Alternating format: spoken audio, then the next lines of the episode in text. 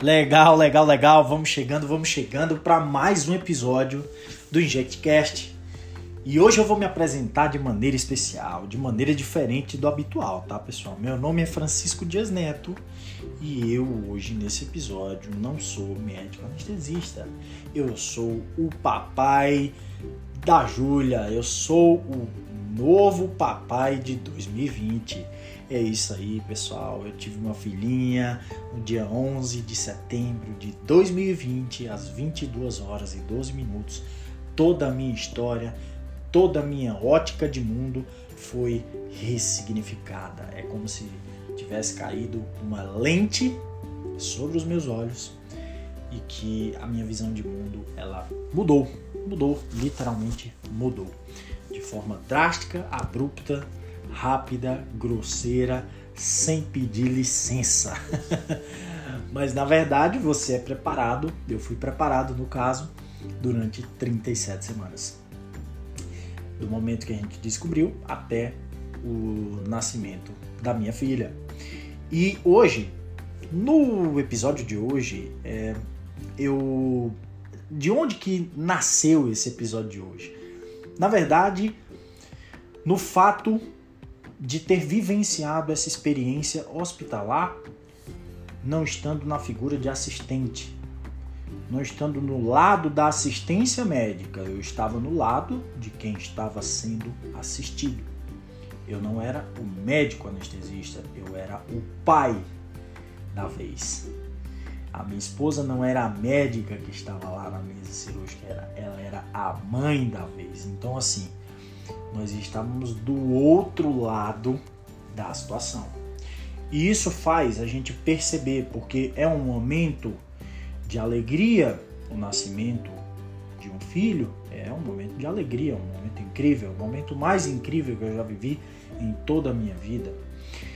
Mas também é um momento de exposição, também é um momento de fragilidade. A minha esposa iria passar por um ato anestésico cirúrgico, eu já trabalhei é, numa maternidade de alto fluxo na cidade de São Paulo durante um ano e meio e a gente vê quantas coisas podem acontecer em um ambiente é, de maternidade, na anestesia para obstetrícia. Então eu estava tava tentando me colocar na posição de paciente, mas sempre com aquela premissa de quem conhece os bastidores, de quem conhece o passo a passo que a gente iria enfrentar. Mas na verdade eu tentei me ausentar de toda essa situação, de passar somente a confiança necessária para minha esposa, para que a gente pudesse curtir realmente o momento e eu confiei plenamente em Deus, que Deus iria capacitar todos os membros envolvidos no cuidado delas. É e todos foram maravilhosos, o anestesista, a obstetra, não tenho que falar, o instrumentador, a neonato, enfim, toda essa equipe, as meninas, as técnicas de enfermagem, circulante de sala, o pessoal da amamentação, o pessoal das medicações, enfim, fica aqui até meu agradecimento a toda essa equipe. E aí, pessoal, quando você vive isso, essa situação, você é, inevitavelmente você reflete sobre algumas coisas. Seja por um motivo de você ficar internado, você, somente você, você está internado na figura de paciente, ou você vai, vai viver um, um momento como esse, o nascimento de uma filha, como foi a situação que me colocou ali em xeque e que eu observei algumas coisas e que eu disse, não, vou levar esses pontos de reflexão lá para o InjectCast. Primeiro ponto, eu vou te falar os dois pontos que eu quero discutir brevemente, trazer um pouco a reflexão, para a gente refletir mesmo aqui, principalmente você que está em período de formação ainda, acadêmico de medicina, interno de medicina e até mesmo residente e, e pra gente mesmo, médico, já independente se é especialista ou não, você tá independente do caminho que você escolheu depois que você pegou seu carimbo, depois que você pegou seu CRM. duas situações claras que eu pude observar do lado do paciente, do lado de quem estava sendo assistido e não de quem prestava assistência. O primeiro, pessoal, é que nós somos, antes de qualquer coisa, somos cuidadores, nós somos médicos, mas antes de sermos médicos, nós somos cuidadores.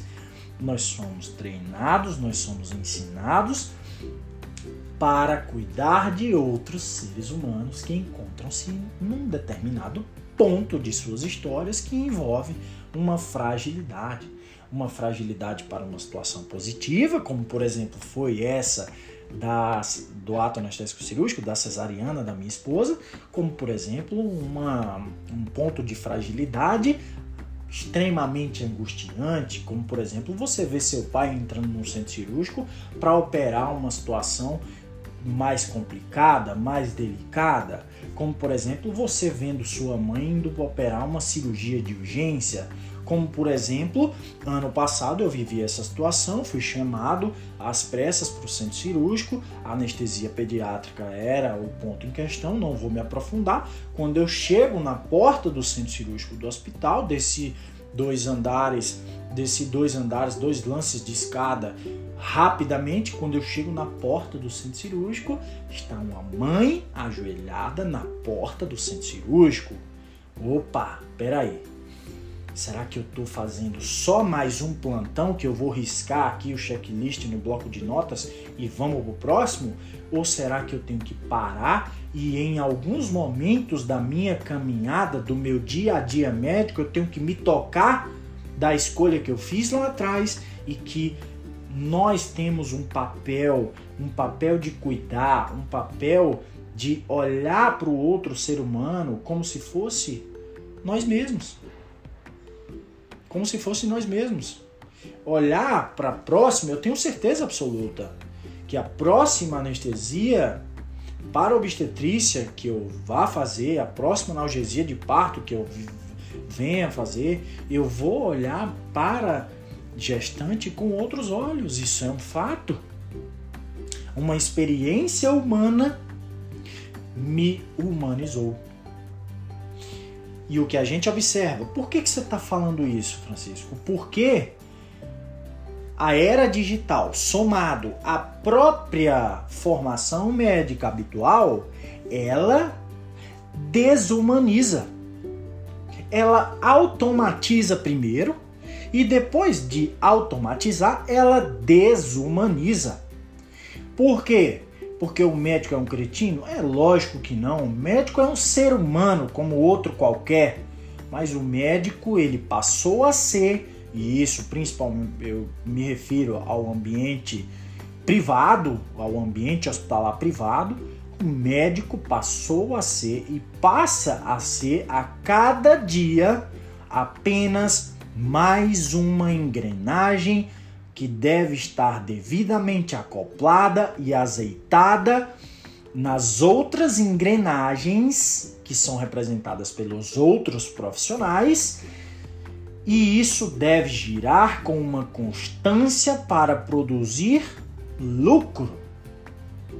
E é lucro, lucro e lucro. Então o que nós estamos fazendo é prestar uma buscar uma formação maravilhosa, nós queremos ser o profissional maravilhoso, nós queremos ser o, o, o, o, médico das redes sociais, numa era digital onde praticamente o cara mostra do acordar, do escovar de dentes do início do dia até o escovar de dentes da dormida.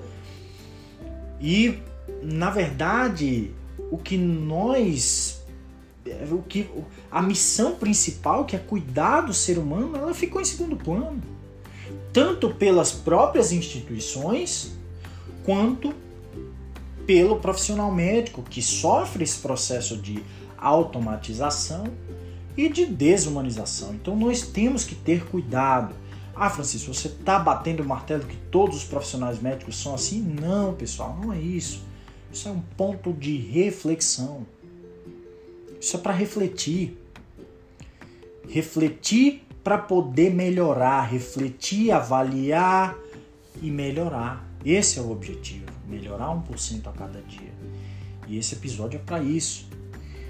Nós somos fortemente pressionados já para entrar numa boa residência, já para sair da residência, já para conseguir um bom emprego. Para conseguir um bom emprego, você tem que mostrar serviço, você tem que se doar, você tem que isso, uma pressão intensa do mercado.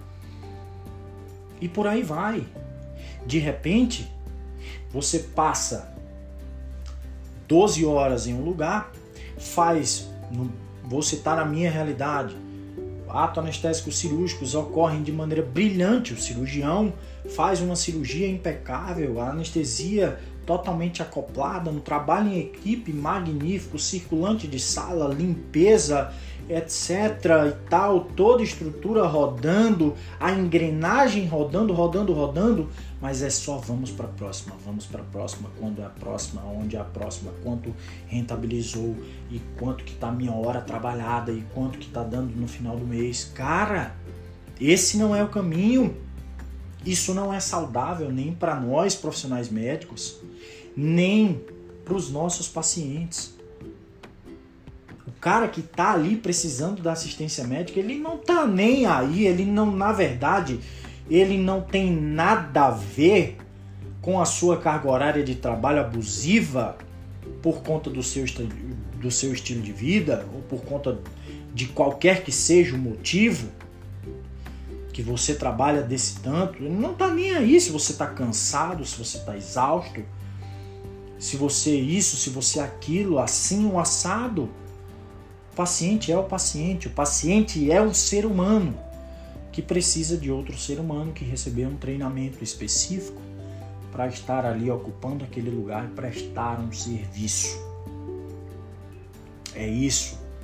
Mas no meio dessa história, nós temos que tentar nos conectar cada vez mais com o nosso paciente. Tentar olhar, nós anestesistas, tentar olhar o paciente com olhos diferentes. Tentar ver o paciente de uma maneira mais completa. E não só, ah, vou fazer propofó aqui, dorme logo e tchau. Isso é uma visão arcaica, isso é uma visão que ficou no passado. Hoje a coisa é diferente. A coisa é diferente. E nós precisamos ser diferentes. Para que nós consigamos resultados diferentes, nós precisamos de comportamentos diferentes. E a gente precisa disso, pessoal. A gente precisa de mais, de mais humanização. Essa palavra é tão batida, ela é tão batida. Como é que você humaniza um atendimento que é feio? Um atendimento a um ser humano por outro ser humano? Como que como, mais humanizado do que isso, mas incrivelmente a própria formação médica, acadêmica, internato, é, o internato médico, nós já visualizamos ali. O médico quer fazer, na verdade, um 2 em 1. Um. Ele não está preocupado com o ensino. Ele quer fazer um 2 em 1. Um.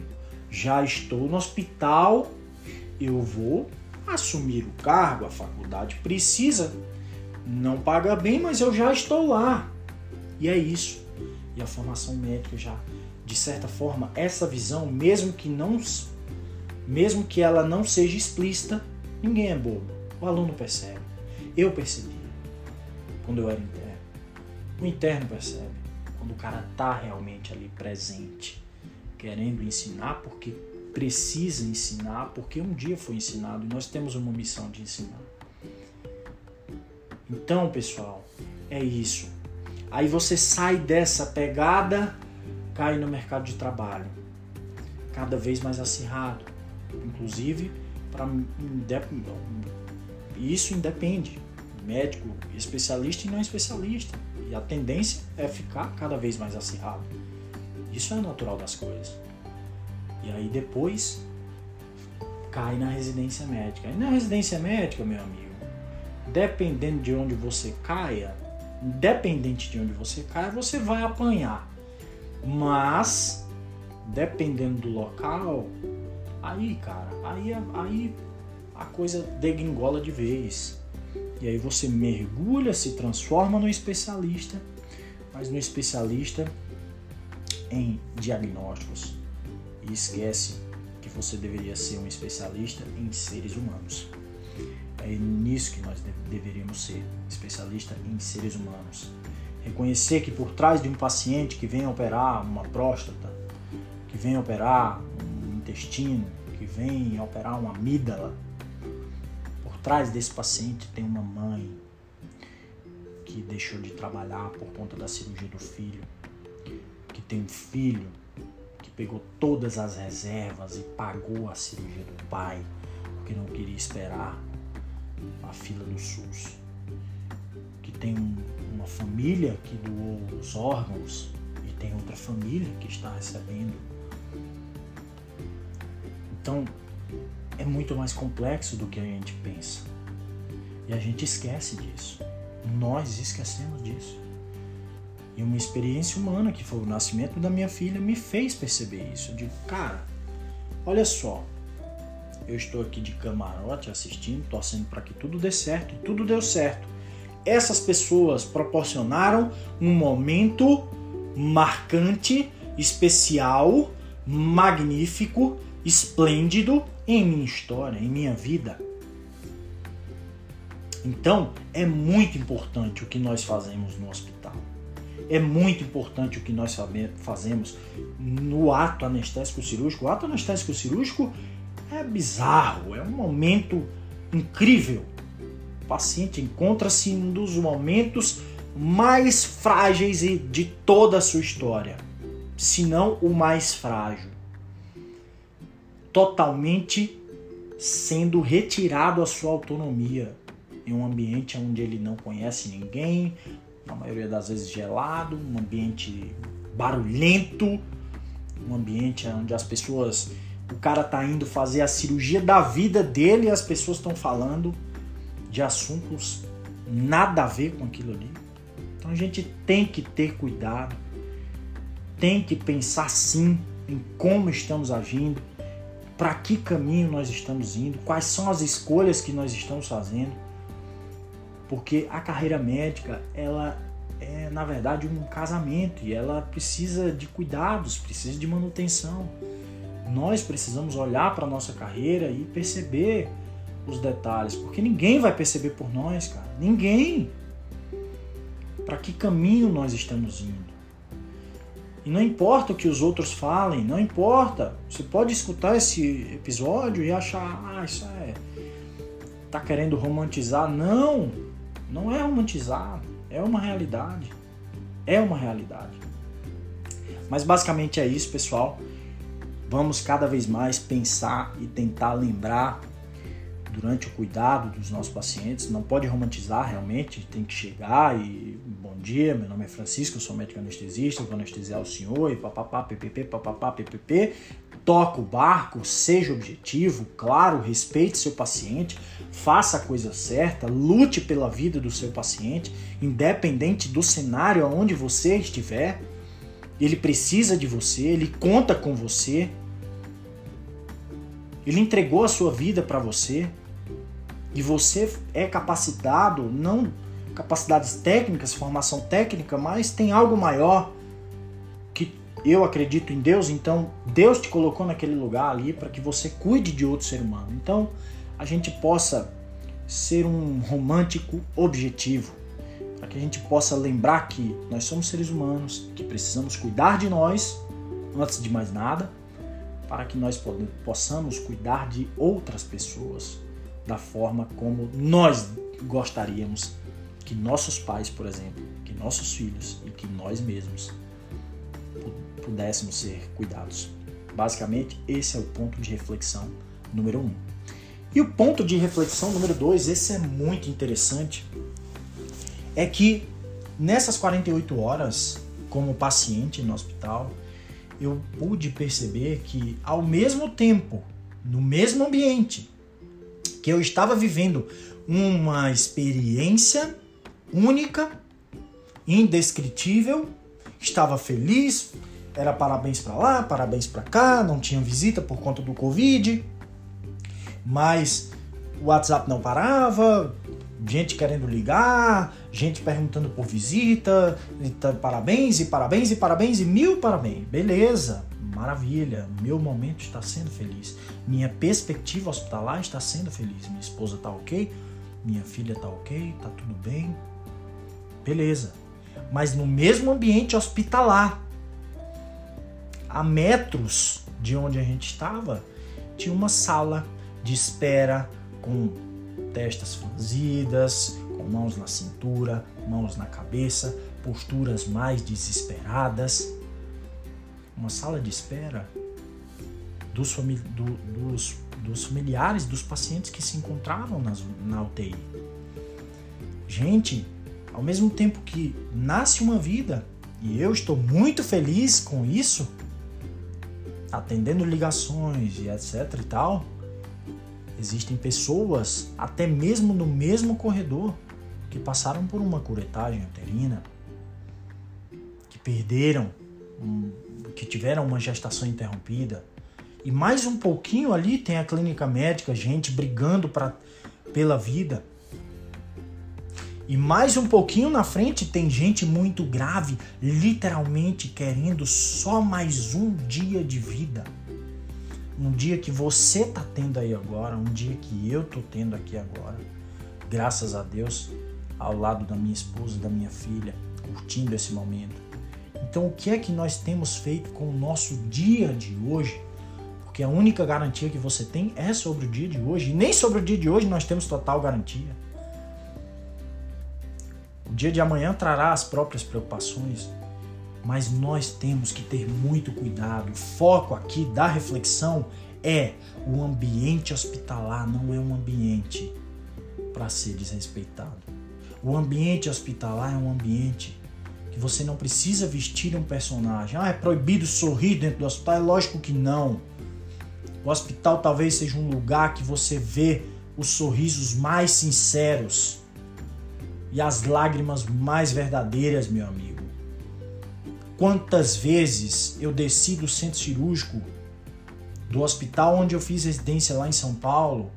O centro cirúrgico era o, o nono e o décimo andar.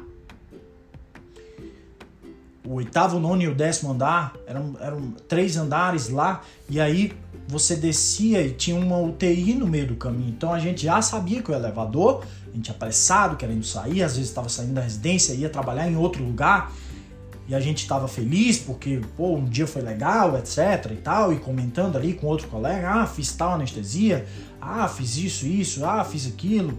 Cara, e no mesmo elevador, quantas lágrimas enxugadas eu não vi naquele elevador. Os familiares, eles eles eles entravam no elevador já enxugando as lágrimas. E aí às vezes o silêncio pairava, às vezes não. Tinha, tem colega que continuava conversando e como se nada tivesse acontecido. Enfim, pessoal, a gente tem que parar para ver como que a gente está agindo dentro do hospital. Por quê? Porque numa era digital, aonde a gente cada vez mais mostra nossa vida a cada momento. Sua vida é baseada, suas decisões são baseadas na rotina que você, que sua mente imagina para sua mídia social. Suas decisões, elas já são confundidas. Será que você escolheu isso por conta do de tal mídia social ou será que você escolheria isso se as mídias sociais não existissem? E aí o ambiente hospitalar é um ambiente de dicotomia. Você está fazendo seu stories, você está preocupado com o seu jaleco, com DR no seu jaleco, com pijama cirúrgico, com mostrar o seu crachá de tal instituição, disso, daquilo outro, mas do seu lado, no mundo real, na vida real, tem uma pessoa destroçada porque acabou de receber uma notícia que seu pai está nos últimos minutos de vida, sua mãe está nos últimos minutos de vida.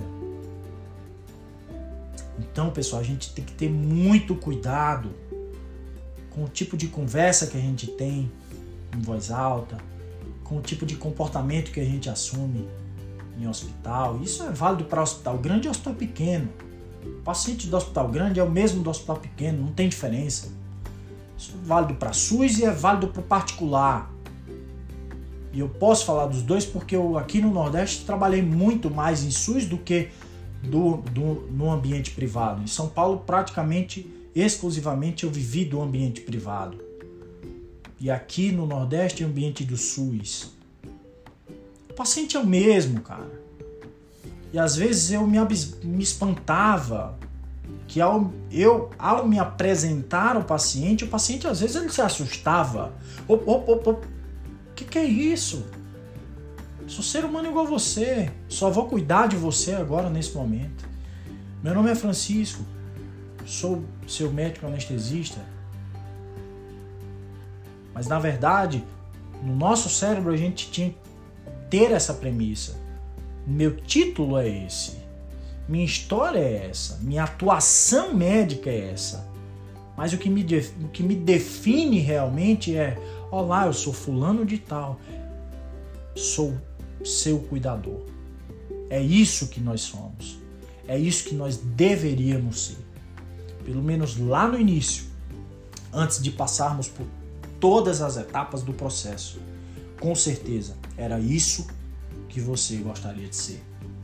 É isso que você, acadêmico, ainda pensa em ser. Essa premissa ela vai ser colocada cada vez de forma natural, sorrateira, quase que imperceptível, de lado, como se você estivesse empurrando, esmagando ela pelas próprias questões do ensino médico, do, do, das etapas da, da carreira médica que você vai percorrer. Mas é só um lembrete para que a gente lembre que às vezes o mais importante está no simples. O simples bem feito, ele é poderoso a gente pode fazer a diferença na vida do paciente em um aperto de mão, em um, em um segundo a mais que a gente possa ouvir, nem que a informação não, não seja tão importante. Enfim, basicamente era isso, pessoal. O ato de cuidar, ponto de número um, deve ser sempre lembrado: somos cuidadores antes de sermos médicos. E nós temos a capacidade de promover experiências extraordinárias, como por exemplo a que eu vivi, o nascimento de um filho, e como por exemplo a que eu já proporcionei para muito, muitos e muitos pais nesse cenário específico. E o hospital é um ambiente onde tem muitas histórias acontecendo ao mesmo tempo. Lágrimas e sorrisos. Respeite ambos. Respeite ambos se coloque no lugar, porque a única certeza que nós temos é que um dia nós estaremos nesse lugar. E para finalizar, pessoal, eu quero finalizar o episódio com é, o livro de Salmos 127, versículo 3, 4 e 5. Os filhos são herança do Senhor, uma recompensa que Ele dá.